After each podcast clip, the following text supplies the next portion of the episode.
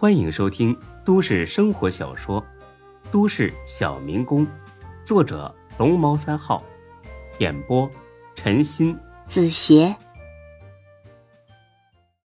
第一百二十五集。上午八点半，他们三个人的鼾声此起彼伏，睡得正香。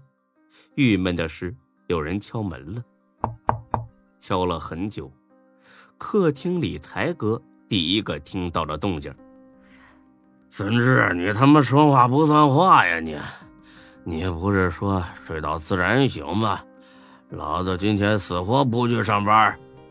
又敲了一阵，才哥这才意识到，外面呢有人在敲门。他第一个反应是夏兰回来了，忘记带钥匙了。啊，夏兰啊，稍等啊。他晃晃悠悠的走了过去，把门打开。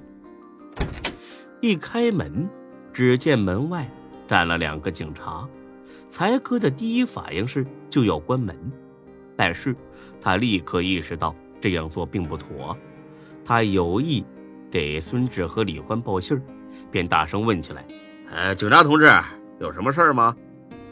那警察笑了一下，往屋里看了一眼：“你这不会是一大早就喝上了吧？”“ 哪能啊，昨晚喝的。”一直喝到半夜呢，警察同志，你们到底有什么事儿啊？我这还有点头疼呢。没事儿，我可要关门睡觉了。说着，他就要关门。那俩警察呢，毫不客气，直接进屋了。孙志是住在这里吧？孙志，我想想啊，喝太多了。哎呀，他昨晚好像住店了，没回来呀。那，你跟谁喝的酒啊？朋友啊，还有几个老乡。喝完之后，他们就走了。正说着呢，孙志一脸不悦的推门走了出来。让不让人睡觉了？警察也不能这么霸道吧？警察看了他一眼。你是？我就是孙志，找我啥事儿？快点说。问完我还得睡觉呢。好啊。孙志，我们今天来呢，没别的意思，就是牵扯到昨晚的一宗强查案，想跟你了解一下情况。孙志听完，心里边咯噔一下，听这意思是沈梦倒打一耙，说自己去店里强插他了。他正有点心慌呢，转念一想，又释然了，自己连沈梦的面都没见着，哪来的霸王硬上弓啊？再说了，他有个屁证据啊！没等孙志说话呢，才哥先打起哈哈来。什么？昨晚强查案件？警察同志，你们搞错了吧？昨晚我们三个一直在喝酒啊！哦，哪三个呀？这不是两个吗？啊，你等着！说着，他去李欢屋里边，把睡得跟死猪似的李欢拖了出来。环子，昨儿咱们都干啥了？当着警察同志的面你好好说说。见有警察在家里，李欢心里边也有点发毛。在他看来，这肯定是李大毛那小子把他们三个供出来了。幸好昨晚提前商议好了对策。哦，喝酒啊，一直在喝酒，咋的了？是不是楼下邻居？嫌咱们太吵，直接报警了。才哥很得意的看了眼那俩警察，哎，你们看啊，你们可都听见了啊？他可是刚从床上爬起来的，不可能我们串通好这么说吧？昨晚啊，我们真的一直在喝酒，根本就没出过门。这俩警察听罢，无奈的相视一笑。好吧，等我打个电话。说着，其中一个给周旋打去了电话，说了几句之后，他把电话递给孙志。孙志一听是周全，放心了。周全，怎么回事啊？我怎么牵扯到强拆案件里去了？周全好一顿解释，孙志这才明白怎么回事。原来昨晚孙志他们三个跑了之后，警车呢立刻就到了那家内衣店门前。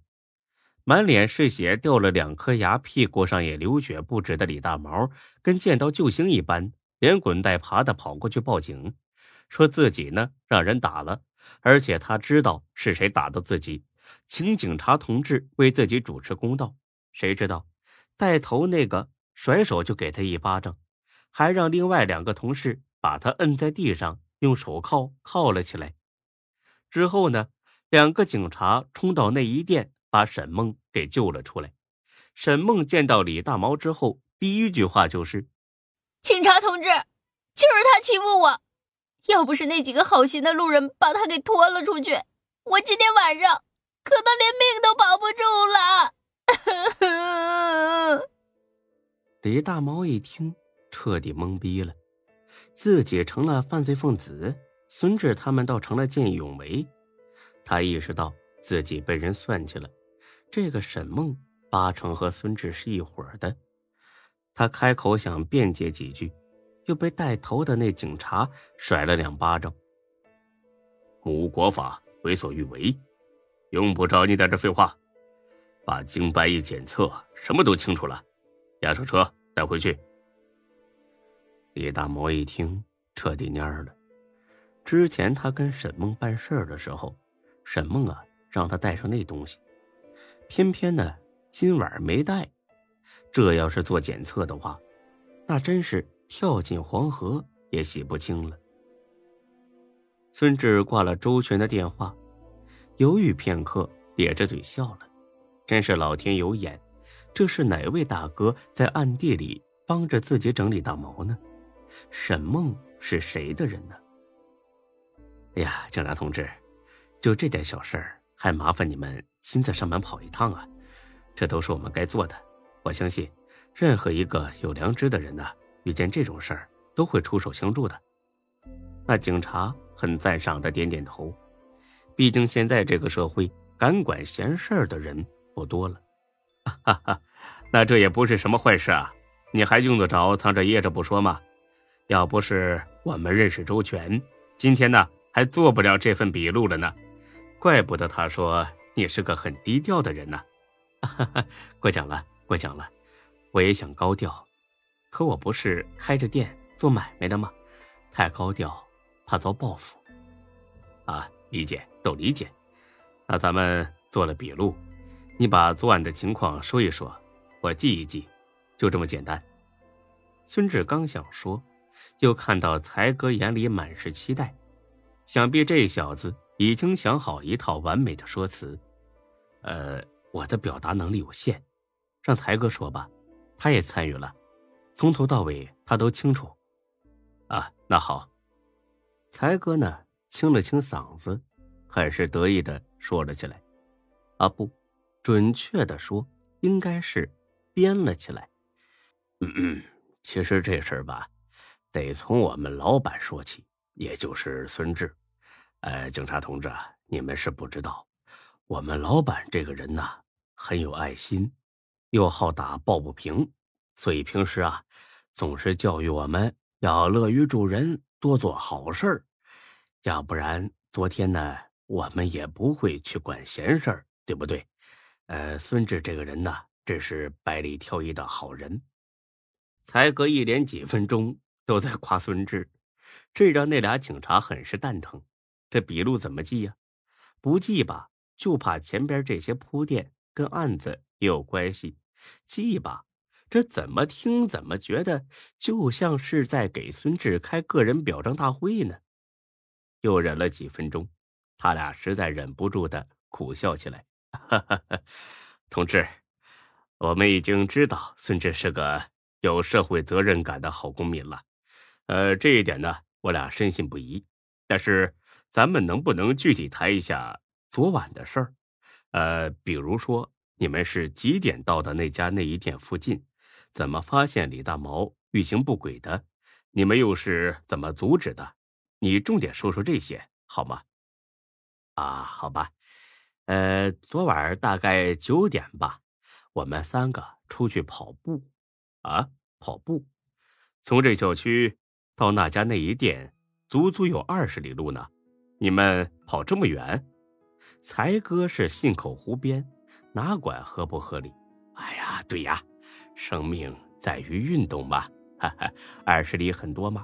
上次呀，我们还跑三十公里呢，哈，是不是啊，丸子？李欢马上点头说是。